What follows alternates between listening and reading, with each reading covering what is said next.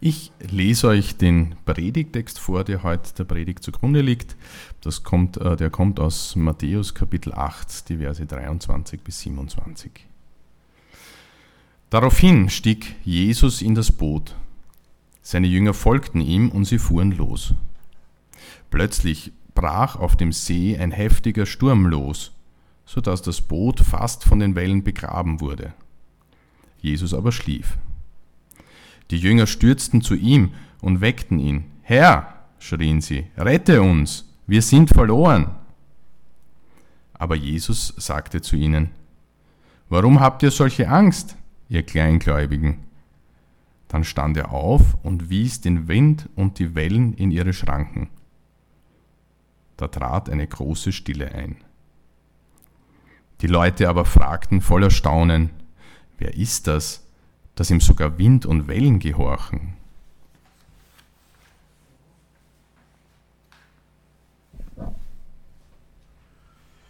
Guten Morgen in den Räumen der Tuga und guten Morgen an alle im Livestream. Super, dass ihr mit dabei seid. Ein Drittel im zweiten Lockdown ist hinter uns, zwei Wochen sind noch vor uns.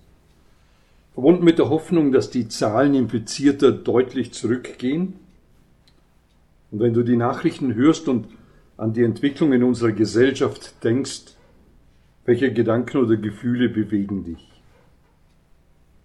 Blickst du mehr in eine gute Zukunft oder ist dir eher flau im Magen? Ich gebe zu, es fällt mir schwer, unbelastete Gedanken im Blick auf unsere Gesellschaft und unsere Zukunft zu haben. Ich selbst erlebe immer wieder Momente, in denen mich Furcht umgibt. Vielleicht sehe ich auch manches zu dunkel, mache mir zu viele Sorgen. Ich entdecke, dass theoretisches Wissen und reales Empfinden leider nicht immer synchron sind. Und so erschreckt mich der globale Umfang der Ereignisse und andererseits zeigt mir auch ein Blick in die Geschichte, dass unsere Welt viele Krisen überstanden hat.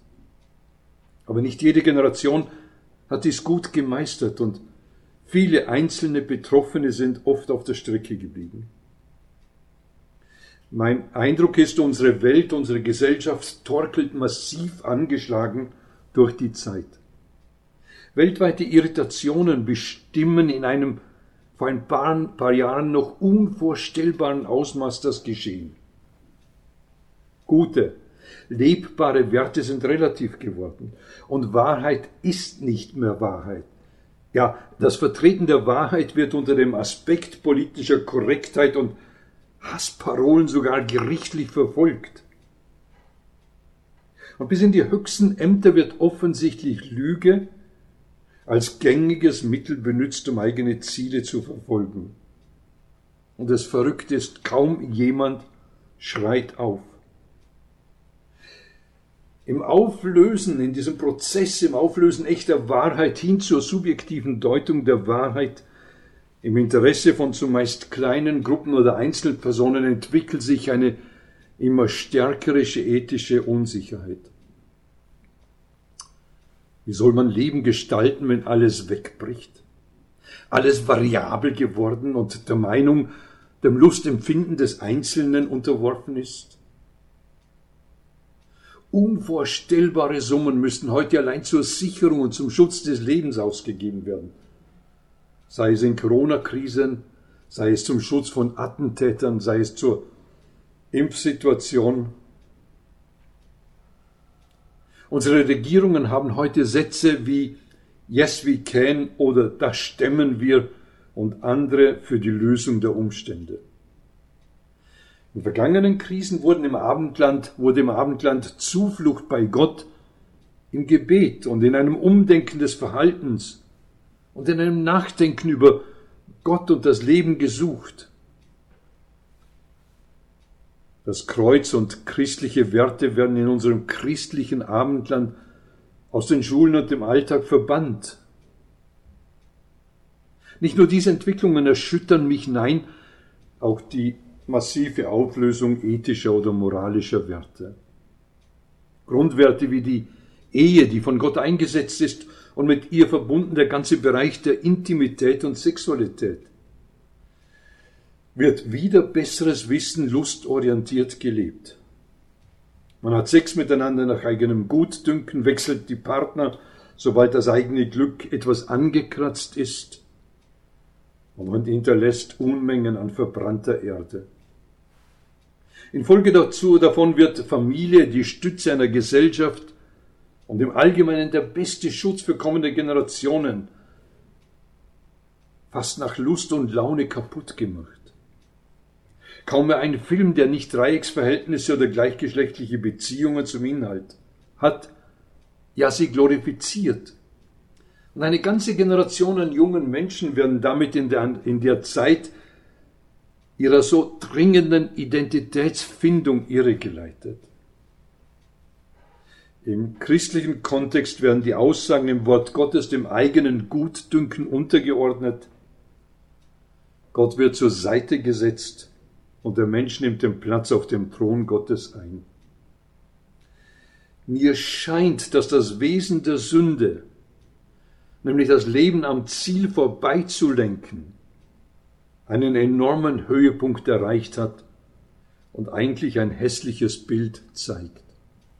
All das bereitet mir Sorge, macht mir Angst im Blick auf die Zukunft unserer Kinder und Enkel.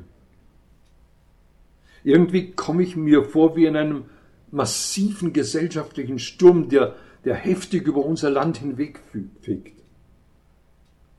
Ich fühle mich wie in einem Boot, das von Wellen gepeitscht, steuerlos von Wellental zu Wellenberg getrieben wird, ständig in der Gefahr, voll zu laufen und umgeworfen zu werden. Und diese Gedanken nehmen Raum ein. Meine Perspektive wird eingeschränkt und mein Handeln wird gelähmt. Ich habe keine Antworten keine Lösungen. Und Fragen nach dem Warum, Weshalb, Wozu machen sich breit. Eine Ohnmacht macht sich breit. Sorge und Hektik nehmen zu und den Sturm erlebe ich noch massiver. Als Christ rufe ich zu Gott, erwarte von ihm ein Eingreifen und habe den Eindruck, er tut nichts. Hat sich zum Schlafen niedergelegt. Ich identifiziere mich mit dem Psalmisten, die über zehnmal in den Psalmen Gott zum Eingreifen auffordern. Ja, ich fühle mich wie in einem Boot mitten in einem heftigen Sturm, das nicht mehr gesteuert werden kann. Da lese ich im Vorbereiten dieser Predigt von einem Sturm, in dem einige Männer kein Licht auf Rettung mehr sehen. Den Männern in diesem Boot sind Wind und Wellen zu mächtig geworden, Trotz allem Bemühen, den Sturm zu überleben, wächst ihre Ohnmacht. Ich beginne mit ihnen mitzufühlen, sehe mich in einer ähnlichen Situation. Wie immer, wenn einige Männer zusammen sind, tanzt natürlich einer aus der Reihe, liegt schlafend im Boot. Sein Gesichtsausdruck ist entspannt. Er scheint in einer Tiefschlafphase zu sein. Fast scheint es, als würde er das schaukelnde Boot noch positiv empfinden.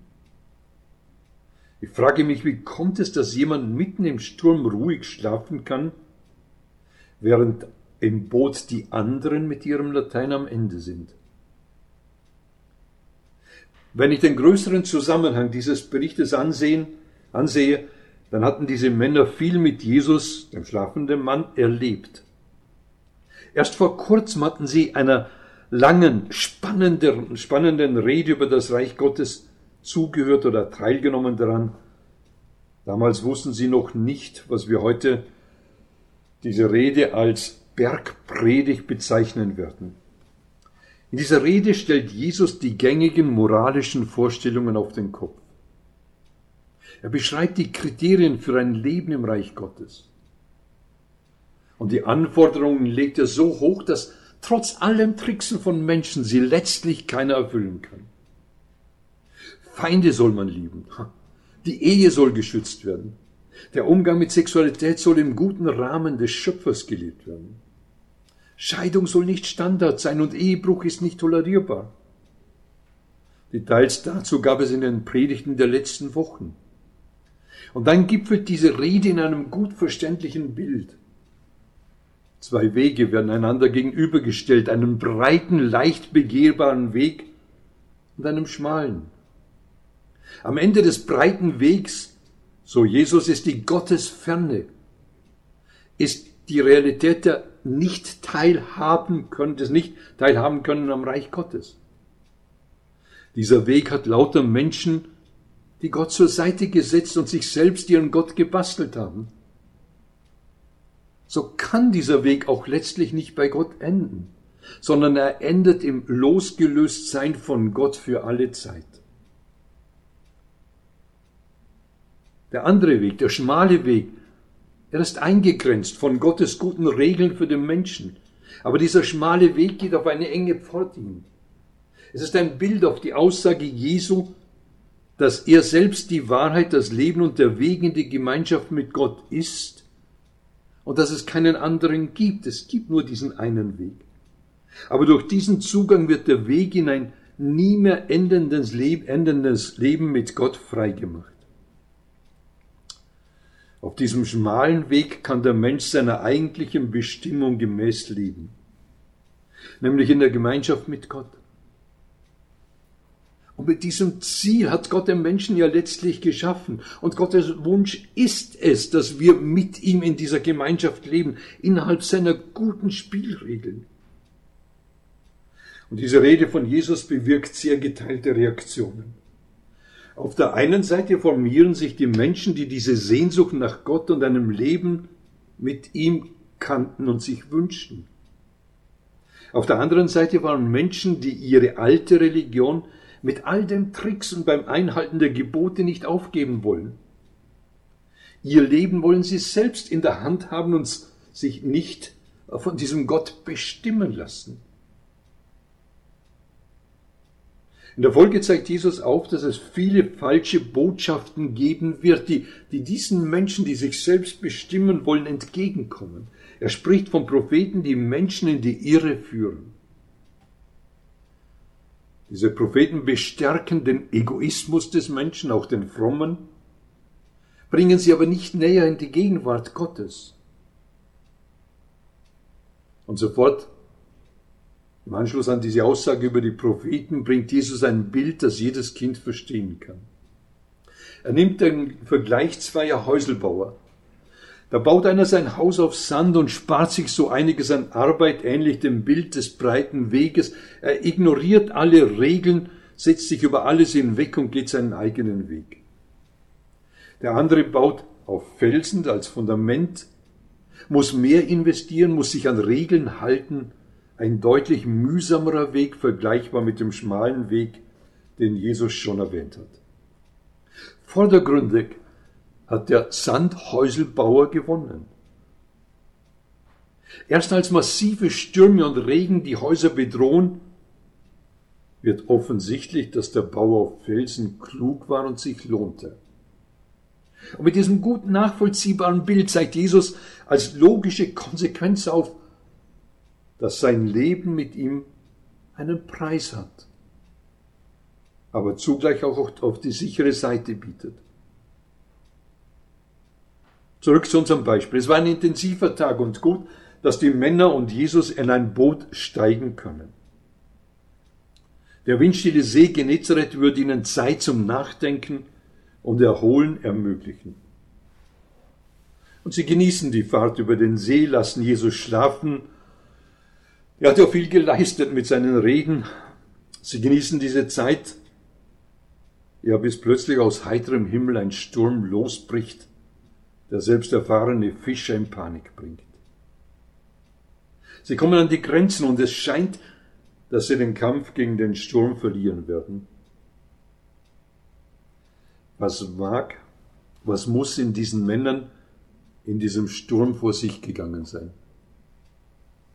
Allesamt waren sie religiöse Leute, waren an einem Leben mit Gott stark interessiert und jetzt steckten sie in einer existenziellen Krise. Furcht vor den nicht mehr beherrschbaren Kräften der Natur bestimmen sie in den vermeintlich letzten Minuten ihres Lebens. Dietrich Bonhoeffer formulierte 1933 in den beginnenden Wirrnissen des Zweiten Weltkrieges dieses Thema Furcht sehr treffend. Die Furcht, das ist irgendwie der Urfeind selbst. Die Furcht sitzt dem Menschen im Herzen. Sie hüllt ihn innerlich aus, bis er plötzlich widerstandslos und machtlos zusammenbricht. Sie zerfrisst und zernagt heimlich alle Fäden, die den Menschen mit Gott und den anderen verbinden. Und wenn der Mensch in seiner Not sich an sie klammern will, dann zerreißen sie. Und hilflos und verzweifelt sinkt der Mensch unter dem Gelächter der Hölle in sich selbst zurück. Und nun grinst ihn die Furcht unverhohlen an und sagt ihm, jetzt sind wir beide allein, du und ich. Und nun zeige ich dir erst mein wahres Gesicht. Und wem sich einmal die nackte Furcht enthüllt hat, wer einmal in schauriger Einsamkeit verfallen war, der Furcht vor einer großen Entscheidung, der Furcht vor einem schweren Schicksal, einer Berufsnot, einer Krankheit, der Furcht vor einem Laster, dem der Mensch keinen Widerstand mehr leisten kann, das ihn knechtet, der Furcht vor Schande, der Furcht vor einem anderen Menschen, der Furcht vorm Sterben, der weiß, dass diese Furcht nur eine Larve des Bösen selbst ist, dass sie eine Gestalt ist, in der die gottfeindliche Welt nach ihm greift. Nichts vermag dem Menschen die Wirklichkeit gottfeindlicher Mächte in unserem Leben so spürbar zu machen, wie diese Einsamkeit, diese Hilflosigkeit, dieser Nebel, der sich über alles verbreitet, die Ausweglosigkeit und diese rasende Erregung, in der man aus dieser höllischen Hoffnungslosigkeit heraus will. Im Spannungsfeld der Umstände, da wird unser Blick sehr schnell massiv eingehen, sei es im Boot der Männer, sei es in meiner Beobachtung der Situation oder sei es in den Stürmen unseres Lebens. Lass mich diesen ersten Punkt zusammenfassen. In diesen bedrohlichen Umständen verlassen sich die Männer aktiv auf ihr Können und ihre Erfahrung. Sie setzen all ihr Wissen und ihre Erfahrung dafür ein. Es genügt nicht.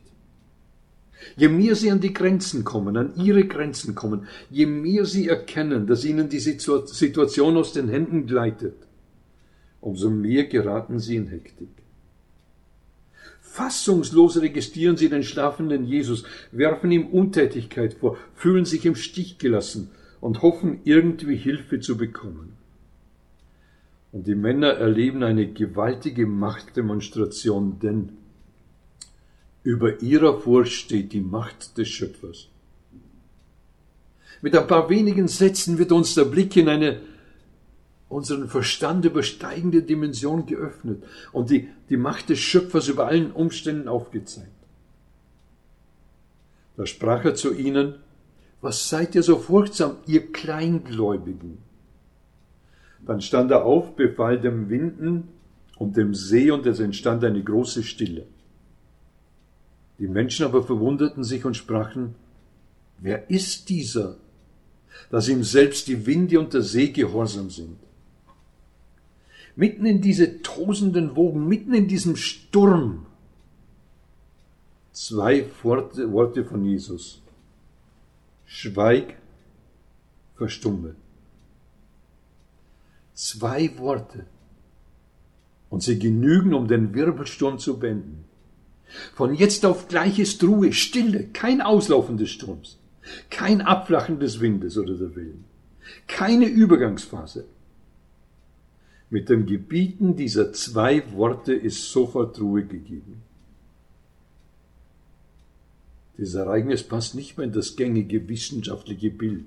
Empirisch nicht wiederholbar, kann es auch nicht eingeordnet werden. Menschliche Interpretation verlegt die Macht des Schöpfers über Naturgesetze in das Reich der Projektion. Und so klug dies klingen mag, es ist weit entfernt von der Realität unseres Gottes. Schau, im Schöpfungsbericht beginnt diese Welt mit und Gott sprach und es geschah. Gottes Wort kreierte dieses Universum. Er sprach und es stand da. Allein seine Worte haben die Kraft, dieses Universum in sechs Tagen zu erschaffen. Und in diesem Boot steht der menschgewordene Schöpfer und gebietet dem Sturm. Und er zeigt seine Macht damit. Johannes, der mit in diesem Boot sitzt, wird später sein Evangelium mit den Worten eröffnen, im Anfang war das Wort, der Logos, und das Wort war bei Gott und das Wort war Gott. Dieses war im Anfang bei Gott. Alles ist durch dasselbe entstanden. Und ohne dasselbe ist auch nicht eines entstanden, was entstanden ist. Diese Worte machen deutlich, dass Jesus dieses Wort ist, dieser Logos ist. Und wer mit wenigen Worten dieses Universum schafft, der hat auch sämtliche Naturgesetze gegeben, inklusive des gesamten Informationscodes, auf dem alles aufgebaut wird. Und wer mit wenigen Worten dieses Universum schaffen kann, der kann auch mit zwei Worten einen Sturm ad hoc stillen. Schaut, wenn wir jemanden kennen, der ein Hochhaus bauen kann, dann können wir auch ihm, ihm auch zutrauen, dass er eine Hundehütte bauen kann. Und was eigentlich logisch ist, ist kurioserweise im Blick auf Gott plötzlich nur schwer denkbar. Der Mensch tut sich da enorm schwer, diese Tatsache wahrzunehmen, dass Gott der Schöpfer ist. Und diese Tatsache ja, wahrzunehmen ist wohl nur dem möglich, der in Gott den Schöpfer sehen kann. Und in Jesus den menschgewordenen Gott wahrnehmen kann oder will.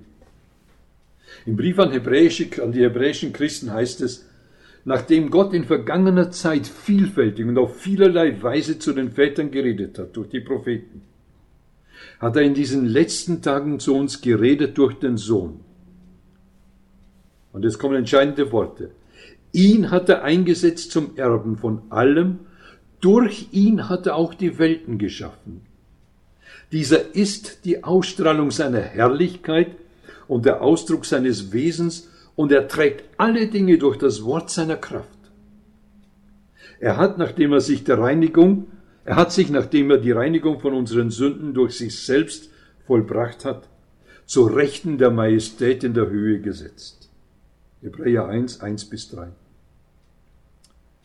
Und mit, mit prägnanten Worten wird Jesus hier als Schöpfer dieses Seins beschrieben. Er ist der, der das gesamte Leben trägt. Er trägt es in der Kraft seines Wortes. Und sein Wort, seine Macht ist so groß, dass sein Wort genügt. Ich finde es spannend, dass die Jünger ihr Vertrauen zuerst auf ihr Können und ihre Erfahrung gesetzt haben obwohl der Schöpfer mit im Schiff war. Yes, we can, das stemmen wir, scheint logischer gewesen zu sein als das Vertrauen auf diesen Schöpfer. Aber wisst ihr, da finde ich mich selbst wieder. Und wenn ich an die ganzen Umstände denke, die ich am Anfang erwähnt habe und die bei mir Furcht auslösen, dann versuche ich zuerst meine Möglichkeiten auszuschöpfen um Sicherheiten zu schaffen. Das Vertrauen in mich und meine Leistung fällt mir leichter als das Vertrauen in den Schöpfer des Universums. Ich sitze, nein, ich handle da gleich den Jüngern und bin de facto im gleichen Boot mit ihnen. Vielleicht erlebst du das ähnlich und stehst in ähnlichen Stürmen in diesen Tagen. Die Frage Jesu an die Jünger trifft mich. Sie fordert mich heraus. Ja, sie zwingt mich, Position zu beziehen. Was seid ihr so furchtsam, ihr Kleingläubigen? Ich nehme gerne die Verheißungen, zumindest die, die mir passen, aus Gottes Wort in Anspruch. Ich gebe sie auch sehr oft anderen Menschen in ihren Sturmsituationen weiter. Ich entdecke aber immer wieder, dass in der Krise, im Sturm, das Vertrauen in die Größe Gottes von mir verzerrt wahrgenommen wird. Und ich sehe dann die Macht unseres Schöpfers, so wie in einem Novembernebel, in dem ich, in dem ich Bäume oder, oder Häuser nur, nur schemenhaft wahrnehmen kann. Geht es dir ähnlich? Lass mich diesen zweiten Punkt zusammenfassen. Mitten im Sturm hat der Schöpfer immer noch seine Macht über allem. Mitten im Sturm können wir entdecken, worauf wir vertrauen und woraus wir selbst unsere Sicherheit holen wollen. Mitten im Sturm genügen zwei Worte Jesu und alles ist ruhig. Und mitten im Sturm kann auch ich die Macht Jesu erleben, denn, das ist mein dritter Punkt über meinem Leben, regiert die Macht Jesu. Nochmal zurück zur Beschreibung im Hebräerbrief. Denn sie gipfelt ja in der Aussage, dass die Macht Jesus so groß ist, dass sie, und jetzt musst du gut zuhören, dass sie den furchtbarsten Sturm menschlichen Lebens stillen kann. Er, Jesus, hat sich, nachdem er die Reinigung von unseren Sünden durch sich selbst vollbracht hat, zu Rechten der Majestät in der Höhe gesetzt. Warum muss überhaupt das schier Unfassbare geschehen, dass Gott in Jesus Mensch wird? Nicht nur, dass er Mensch wird, sondern dass er sich bereit erklärt, den ganzen Mist unseres Handelns, die ganze Schuld von uns Menschen zu übernehmen. Schaut, Schuld und Versagen fordert immer einen Preis. Und dieser Preis muss erbracht werden, um, um diese Schuld zu tilgen. Und in der Ohnmacht des Menschen diesen Preis bezahlen zu können und sich an seine, seine eigene Erlösung zu schaffen, kommt der Mensch an seine Grenzen. Genauso wenig wie ein, ein Leopard seine Flecken wechseln kann. Genauso wenig wie eine, eine Maus sich in eine Katze verwandeln kann, kann ein Mensch in sein, sein Leben in Übereinstimmung mit Gott leben. So lebt letzten Endes jeder Mensch am Ziel, nämlich der Gemeinschaft mit Gott vorbei. Und hier findet der mächtigste Sturm im Leben von uns Menschen statt, den wir oft nicht mal wahrnehmen. Jesus offenbart seine Macht über diesen Sturm, indem er an unserer Stelle den Preis bezahlt. In seiner Macht lebt er an unserer Stelle ein Leben, das übereinstimmend ist mit den Maßstäben Gottes. Für uns. Es ist diese rational unerklärliche Liebe Gottes, die uns die Möglichkeit eröffnen will, zurück nach Hause in die Gemeinschaft mit Gott kommen zu können. Das ist die Zielsetzung für das Kommen Jesu. Und über das ganze Alte Testament wird das permanent angekündigt. Gott selbst wird kommen. Und wer sein Vertrauen auf Jesus setzt, der ist letztlich aus diesem größten und gefährlichsten Lebenssturm herausgerettet. Mit sehr leicht verständlichen Worten sagt uns Gottes Wort, wer den Sohn hat, der hat das Leben. Wer den Sohn Gottes nicht hat, der hat das Leben nicht. 1. Johannes 5, Vers 12. Und gleich im Anschluss an diese Stillung des Sturms zeigt Jesus seine Macht über die jenseitige Welt, so gleichsam als Bestätigung, indem er Dämonen austreibt. Weil lest diese folgenden Abschnitte zu Hause in Ruhe durch. Ja, ja, es gibt sie, diese Welt Satans. Es gibt diesen Kampf der Mächte. Es gibt diese Welt des Himmels und die Welt der Hölle. Und dieser Fürst der Finsternis, er will Macht über uns Menschen ausüben. Und Bonhoeffer hat das treffend formuliert. Vieles, was mir Furcht bereitet mit dieser gottfeindlichen, hat mit dieser gottfeindlichen, zerstörerischen Macht zu tun. Aber Jesu Macht ist größer. Mein Vertrauen kann ich beruhigt auf ihn und sein Wort setzen. Um das Ganze abzuschließen, zeigt Jesus noch seine Macht, indem er lahmgelegte Menschen gehfähig macht. Schaut, er heilt einen Gelähmten. Es scheint mir, dass Jesus mir damit sagen will, vertraue mir, auch wenn es im Moment stürmt und du lahmgelegt bist, ich habe genügend Macht, um die Situation so zu verändern, dass du sicher bist und gehen kannst. Ich bin es, der die Macht hat und der dein Leben beschützt. Lass mich das noch zusammenfassen. Eine einfache Bootsfahrt wird zur Krise und ist ein Bild auf unser Leben allgemein und unsere Lebenssituation im Detail. wo auf das eigene Können, die eigene Kraft gepocht wird, kann das Problem nicht gelöst werden. Schon gar nicht die Trennung des Menschen von Gott. Ich muss für mich die Vertrauensfrage klären. Will ich dem Schöpfer Gott mein Vertrauen aussprechen? Oder will ich auf meine eigenen Möglichkeiten bauen? Die Jünger hatten den Mut, zu Jesus zu sagen, hilf uns. Und Jesus lässt sie nicht im Stich. Habe ich, hast du den Mut, Jesus aufzuwecken, ihn um Hilfe zu bitten und dich ihm anzuvertrauen? Ich glaube, heute wäre ein ganz guter Tag, diese Entscheidung grundsätzlich zu treffen. Oder in der aktuellen Situation, in der du stehst, dein Vertrauen diesem Jesus auszusprechen und ihm deinen Sturm anzubefehlen. Unser Leben, das geschieht in einem enormen Spannungsfeld der Umstände. Und es kann uns an die Grenzen bringen und unser Leben mit Furcht bestimmen. Die Macht des Schöpfers Jesus steht weit über unseren Umständen und sein Wort genügt, um unsere Situationen zum Besten zu wenden. Mach dir Mut, vertraue dich ihm ganz an. Ich möchte mit uns noch beten. Herr Jesus, danke, dass du der Gott bist, der diese Erde mit wenigen Worten geschaffen hat. Du sprachst und es war da. Danke, dass du, obwohl du so groß bist, klein wurdest, Mensch wurdest, dass du auf dieser Erde geliebt hast, dass du dich hineinbegeben hast in unsere Lebenssituationen. Danke für diese Begebenheit in diesem Sturm, indem du den Männern und mir zeigst, welche Macht du hast. Mit zwei Worten ist alles gestillt. Dein Schutz, die Sicherheit durch dich war immer gegeben. Du kennst meine Umstände, du kennst unsere Umstände, du weißt, was uns in diesen Tagen bewegt, beschäftigt siehst, wo wir an Grenzen stoßen, wo Furcht oder Angst da ist. Lass uns diesen Blick auf dich richten, auf den, der die Macht hat, die Umstände zu ändern.